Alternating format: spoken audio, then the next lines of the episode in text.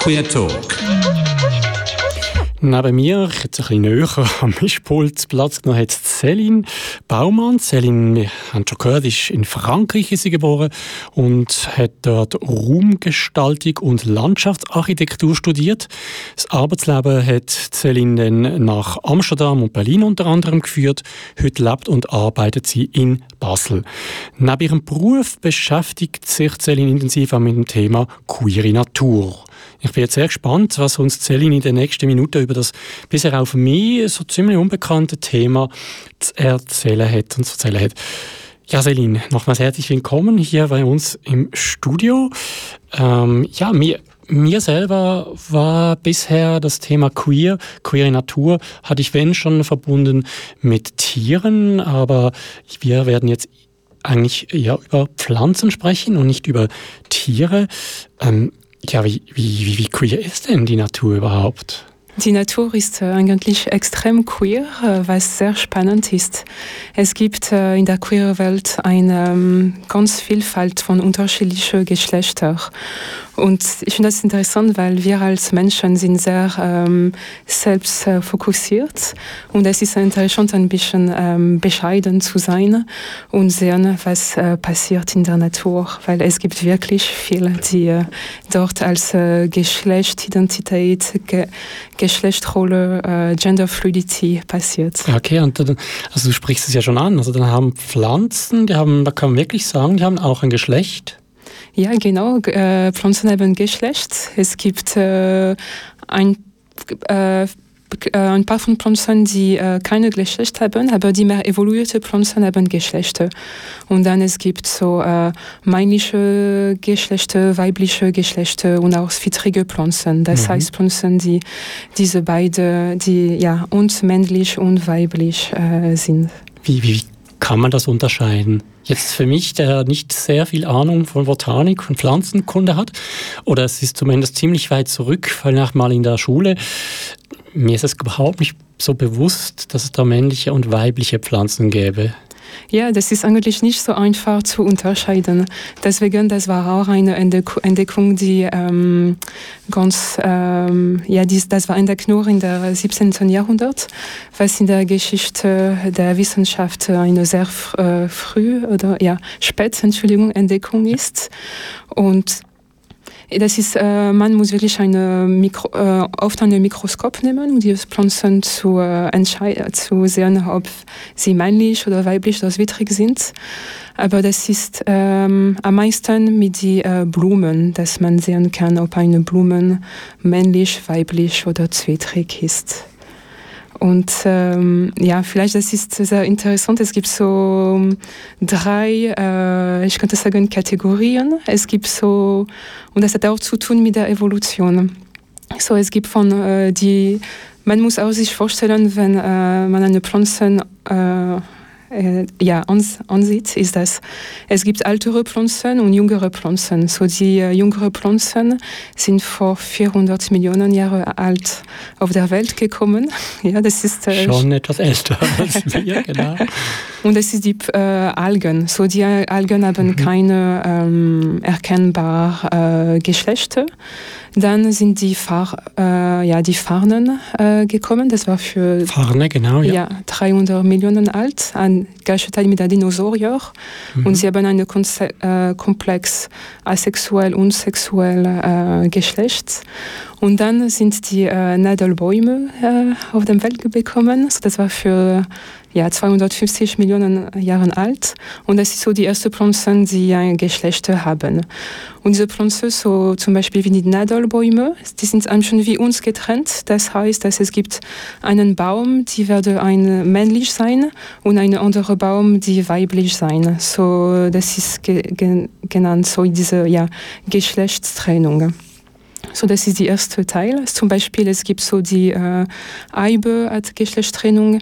Es gibt auch andere Pflanzen, so vielleicht mehr bekannt, so wie Kiwi oder Datteln, mhm. wo man muss äh, eine Art von, ja, von die beiden haben, von die männliche und weibliche haben, dass es eine Befruchtung äh, passiert. So, das ist die einfache, ähm, einfache ja, Beispiel. Dann äh, mit der Evolution sind andere Pflanzen gekommen, die äh, die zwei Geschlechter auf der auf der ganze auf der gleiche Pflanze haben. So, es passiert viel so mit den Nussbäumen oder auch, es gibt auch äh, Nadelbäume, so wie der Siebelkiefer. Das ist eine einheimische Kiefer von hier in der Schweiz, auch in viele Gräser, die die ähm, ja, zwei Geschlechter zusammen hast. Und dann in der Evolution, ähm, es, es sind die Blumenpflanzen auf der Welt gekommen und es war in der letzten 100 Millionen Jahren. Und, so, und diese Pflanzen sind zwittrig. So, das bedeutet, dass wirklich diese zwei Geschlechter sind zusammen. Sie sind bei der Wissenschaftler als äh, perfekte Pflanzen genannt, perfekte Blumen. Und ja, das ist interessant, weil das ist wirklich die äh, ähm, jüngere Pflanzen, so die Blumenpflanzen die von Blumenpflanzen sind die alle Rosen, Tulipen oder Geranien und sie sind diese zwittrige Pflanzen. So es gab wirklich ähm, mit der Zeit eine Evolution von dieser Geschlechtstrennung und so von getrennt nach zu dieser äh, zusammen und dann auf eine diese zwittrige Situation. Also eine richtige Entwicklung. Also man kann wirklich so sagen, es ist nicht, dass es immer alles gab, sondern also in der Evolution, sondern es begonnen hat mit eigentlich nicht klar zuscheinbarem Geschlecht, dann die Trennung, dass es zwei Pflanzen, ja. äh, also eine männliche und eine weibliche Pflanze ja. gibt, dann das Gemeinsame auf einer Pflanze. Sehr vereinfacht nochmal zusammen. Ja, ja, absolut, absolut. Mhm. Aber was ist interessant also ist, ist dann auch so, dass neuere Pflanzen, die, das ist diese, diese Entwicklung haben alle mitgemacht in dem Fall.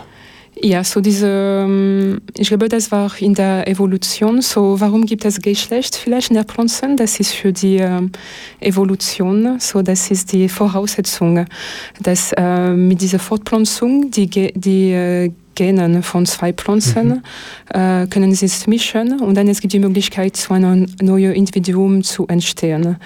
Weil es gibt auch die Möglichkeit für die Pflanzen von einer ähm, asexuellen Vermehrung. Das heißt, wenn man eine äh, Teil von einer Pflanze schneidet und in einen anderen Topf äh, wachsen lässt.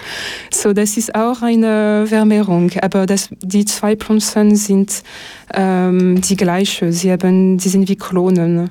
Und durch diese Geschlechtsmischung, das, was die, ähm, ja, die das erlaubt die Evolution. Und diese riesige Vielfalt, die jetzt in der Pflanzenwelt existiert, könnte nur nur entstehen durch die Evolution. Okay. Kann man das dann bewusst beeinflussen oder nicht? Das ist noch eine spannende Sache, wenn du sagst, ja, man kann. Ja, das ist eine das, ja, interessante ist Frage. Ob man ähm, dann bewusst eine männliche, eine weibliche, eine Zwitter eine ja, Transpflanzen gibt es ja auch. ja, so zum Thema Beeinflussung, das existiert auch. Ähm, am meisten für die ähm, Früchte. So zum Beispiel, dass eine Pomelo ist eine Mischung von einer Orange und einer Zitrone, glaube ich. So, es gibt diese Möglichkeit, die Pflanzen äh, zu, zu mischen. Aber diese, ich glaube, wir haben nicht so viel Einfluss auf diese, diese Phänomene. Es gibt ja jetzt diese genetische modifizierte, modifizierte Okay, aber dann Pflanzen. über die Gene, sonst ja ich sage mal, zum Glück vielleicht nicht. Ähm, ja, ist das auch so, dass das ändert das Geschlecht. Das hast du jetzt noch nicht, glaube ich, so wirklich gesagt. Also wir haben jetzt gehört, dass es ähm, verschiedenste Arten von Pflanzen gibt, Geschlechter in den Pflanzen oder auch beides. Ist das auch Verändert sich das auch? Ist das möglich? Also ich denke eben, ich habe es vorhin kurz schon angesprochen, so wie bei den Menschen, mit den Transmenschen, die ja fluid sind und von ja, ist das bei den Pflanzen auch bekannt? Absolut, absolut. Und äh, das ist auch was, äh, ich finde, sehr erstaunlich und äh, extrem interessant, dass ähm, So, es gibt alle diese unter, äh, unterschiedlichen Geschlechter, aber das ist nicht nur das. Das ist auch, weil zum Beispiel so diese Eibe, äh, dass ich äh, früher davon gesprochen habe. Mhm. So, es gibt äh, einen Baum, die männlich ist und einen anderen, die weiblich ist. Aber diese, ähm, sie haben auch was, eine sogenannte Geschlechtsreife. So, das bedeutet, in die ersten 10 zu 20 Jahren von äh, seinem Leben, eine Eibe wird nur männlich sein. Und dann, wenn die guten Bedingungen dort sind, es wird als äh, weiblich sich ändern. So, das ist eine Möglichkeit zum Beispiel. Aber es gibt auch Pflanzen, die ähm, nicht nur, nicht nur zwittrig sind, aber zum Beispiel die zwittrig und weiblich sind oder die zwittrig und männlich sind mhm. oder die dritte Geschlechter zusammen. So es gibt wirklich diese Möglichkeit, ähm, von dieser Änderung und von dieser äh, Fluidity. Es gibt auch zum Beispiel diese Feldhorn, das ist auch ein ganz banaler Baum, der auch äh, in der Schweiz äh, einheimisch ist. Und äh, dieser Baum äh, ändert sich von zwittrig äh, zu männlich, zu weiblich, von zwittrig, abhängig von den ja, Außenbedingungen. von okay, also so Wetterbedingungen und ja. so. Ja. ja. So, das ist wirklich nicht ähm, festgestellt, äh, diese Geschlechter. Mhm. Und ich finde das sehr ähm, inspirierend, weil wir haben, oder mindestens ich hatte früher vielleicht diese Vorstellung von äh, die Natur oder was natürlich ist und, äh, und was und nicht natürlich ist und eigentlich in der Pflanzenwelt alles geht und alles ist möglich gerade dieses Wortspielen finde ich noch interessant. Das ist mir auch bei der Vorbereitung durch den Kopf gegangen, dieses natürlich, unnatürlich. Wir kommen nachher sicher auch noch dazu. Ähm, der Bezug zu den Menschen. Dort spricht man das eben auch normal, abnormal, nicht normal, natürlich, unnatürlich. Jetzt noch eine andere Frage. Gibt es ein Geschlecht bei den Pflanzen, das dominiert? Ja, so das war was ähm, Darwin hat einen sehr berühmten Brief dazu geschrieben zu einem Freund, weil so es gibt diese ähm, äh, die letzte Teil von den Pflanzen, diese Blumenpflanzen. So sie sind die jüngere auf der Welt weggekommen und jetzt 95 von allen die Pflanzen sind diese äh, Blumenpflanzen. Und er könnte nicht wissen, warum sie so äh, erfolgreich äh, waren und so verbreitet. Und ich glaube, dass das ist, weil ähm, so, sie haben die zwei Geschlechter zusammen und so sie haben diese Möglichkeit, sich vorzupflanzen und sehr, sehr schnell zu verbreiten. So, ja, wenn wir schauen einfach diese Evolution und ähm, wir sind noch sehr ähm, in einer früheren Phase von die von der von die Evolution und das wäre auch interessant, wie zu denken, wie wir uns ähm, entwickeln könnten, weil wir sind nur eigentlich die Menschen äh, ungefähr 120 mhm. Ähm, Jahre und ja. alt. genau, wenn du sagst, die Pflanzen sind noch am Anfang der Evolution, was sollen wir dann zu den Menschen sagen? Ich würde vorschlagen, wir machen einen kurzen Musikunterbruch und dann sprechen wir nochmals darüber, dann eben auch, wie oder was wir Menschen aus den Pflanzen lernen können zu diesem Thema, denke ich, das ist auch das ist ja ganz spannend. Querbeet. Querbeet. Querbeet. Neben mir sitzt nämlich weiterhin Céline. Sie ist Landschaftsarchitektin und befasst sich mit dem Thema queere Natur. Ja, Céline, warum aus deiner Sicht gibt es denn so eine Vielfalt und Unterschiede in der Pflanzenwelt? Ich glaube, es gibt eine, so diese Vielfalt von äh, dieser unterschiedlichen Geschlecht kommt wirklich von der Evolution. Ähm, ja, diese sexuelle Fortpflanzung ist wirklich eine Voraussetzung von äh, Evolution. Und deswegen haben sich diese Pflanzen äh, so entwickelt. Das ist auch das, äh, ja, so, wenn wir sehen, diese, die Pflanzen, weil jetzt, es gibt Pflanzen, die 4 Millionen, 400 Millionen Jahre alt sind, die, die nur äh, 50 Millionen Jahre alt, äh, das ist nicht so einfach zu erkennen, aber die Natur ähm, äh, versucht viele Sachen zu sehen, was ist am besten geeignet, was, äh, welche Pflanze kann sich am besten mhm. ähm, entwickelt. Und es gibt so in der Natur keine Diskriminierung, keine moralische äh, Bewertung und deswegen alles ist möglich die liebe Natur, die hat es wirklich im Griff. Wir sind auch ein Teil der Natur. ähm, kommen gleich dazu. Jetzt aber vielleicht noch etwas zu, zu, zum Thema überhaupt. Äh, das ist ja ein Forschungsthema. Ähm, wann wurde das, das Thema Sexualität bei Pflanzen in, entdeckt oder erstmals ja, mal daran geforscht? Ist das bekannt? So, das äh, ist eigentlich ein neues Thema in der Wissenschaft. So, Sexualität bei Tieren ist schon bekannt für ja, 10, äh, 100.000 Jahren. Okay, ja. Und so die, das ist eine extrem spannende äh, ja, Geschichte von der Wissenschaft, weil so, ähm, für eine lange Zeit es gab keine Ahnung von, äh, die, dass die Pflanzen ein Geschlecht äh, haben können. Von Anfang an, es gab die äh, alte Griechischen, so zum Beispiel Aristoteles, dachte, dass um die Pflanzen oder um die Welt besser zu verstehen, mhm. man sollte die mit den äh, Menschen vergleichen. Und er denke, er hatte das Gefühl, dass die Pflanzen waren wie Menschen, die unter, unter dem Kopf stehen. Das heißt, dass äh, die Wurzeln waren wie der Mund von äh, den Pflanzen und dass so die Geschlechtsorgane sollte irgendwo äh, oben stehen. Aber dann für eine sehr, sehr lange Zeit, ähm, es gab nichts mehr, nichts nicht, neue Entdeckungen weil ähm, so entweder Natur war mit äh, Frauen zusammen verbunden, so es gibt alle die Göttinnen waren immer mit äh, Blumen, Pflanzen äh, zusammen verbunden oder Natur war mit äh, Köchheit ja, äh, mit Köchheit verbunden. So, es hat, ähm, es gab keine neue Entdeckung, äh, nur, oder die neue Entdeckung war nur in der 17. Jahrhundert. Und es gab so zwei Wissenschaftler, Linearius und äh, ein unter Camerarius, eine Deutsche und eine aus der, ähm, Schweden, die haben diese Sexualität bei den Pflanzen entdeckt. Aber trotzdem, ähm, es gab eine enorme ähm, äh, ja, Gegenstand. Die Leute könnten das nicht glauben, weil es war wirklich gegen diese Vorstellung von die Natur als etwas äh, Reines. Es gab sogar so äh, Goethe, der ein ganz Romantiker war und er er glaubte nicht an diese sexuelle äh, Sexualität der Pflanzen. Er dachte aber, dass die Pflanzen waren mehr, hatten mehr eine Metamorphose. So, Metamorphose ist mehr etwas, die, ein Begriff, die mit ähm, die Tieren äh, verbunden mhm. ist. Zum Beispiel mit die Froschen, dass die gehen von Eier zu Kaul Kaulquappe und dann zu dem äh, Tier.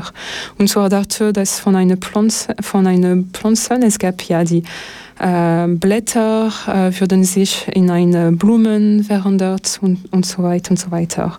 Und er hat sogar eine ja, Pamphlet äh, gegen diese sexuelle Theorie geschrieben, so die heißt die Metamorphose der Pflanzen. So es hat noch gedauert bis ungefähr 1850 Jahren, bevor dass diese Theorie wirklich ähm, ja, akzeptiert war. Und heute ist sie aber so, nicht mehr so umstritten, oder? Gibt es immer noch Kritiker, die das ich, nicht anerkennen wollen? Ich glaube nicht, aber ähm, ich glaube, es gibt viel mehr, das äh, zu diesen Themen äh, ge äh, gesagt kann. So zum Beispiel, wie kann man das von einer queeren Perspektive sehen? Hallo diese Vielfalt, hm. Vielfalt, hallo diese ja, ähm, unterschiedliche Geschlechtsrolle. Aber das ist ja eine, jetzt eine wissenschaftliche äh, erwiesen äh, Theorie. Es gibt ja, es gibt eine alle die Leute ja zustimmen zu dieser Theorie. Genau, dieser queere ähm, ja, dieser Vergleich, der, der auch mit den Menschen, das ist sicher etwas, was ganz jung und frisch ist, gehe ich mal davon aus. Deshalb jetzt meine Frage, die Frage, die uns alle auch sicher brennend interessiert. Was können wir von der queeren Natur lernen aus deiner Sicht? Ich glaube so, es gibt viel, das wir von der Natur äh, lernen können. Ich würde sagen, erst äh, vielleicht dieses Thema von Natürlichkeit in Frage zu stellen, weil es gibt diese feste Vorstellung von was natürlich oder nicht natürlich ist. Und aus meiner Sicht, äh, die Natur ist äh, hat viel äh, ja, ist, ist viel eine Originalität und ja, ich würde sagen, dass uns inspiri inspirieren kann, um unsere Geschlechtsrolle oder Geschlechtsidentität äh, zu probieren und vielleicht neu zu kreieren. Und weil das ist etwas, das gehört zu, zu den Menschen, zu den Pflanzen und man sollte keine Angst dafür haben. Ja, und was mir auch geblieben ist vorhin deinen Ausführungen, dass wir wohl ganz am Anfang dieser Entwicklung stehen, auch als Menschen. Wir sind ein kleines Teilchen in dieser ganzen Evolution über Millionen Jahre.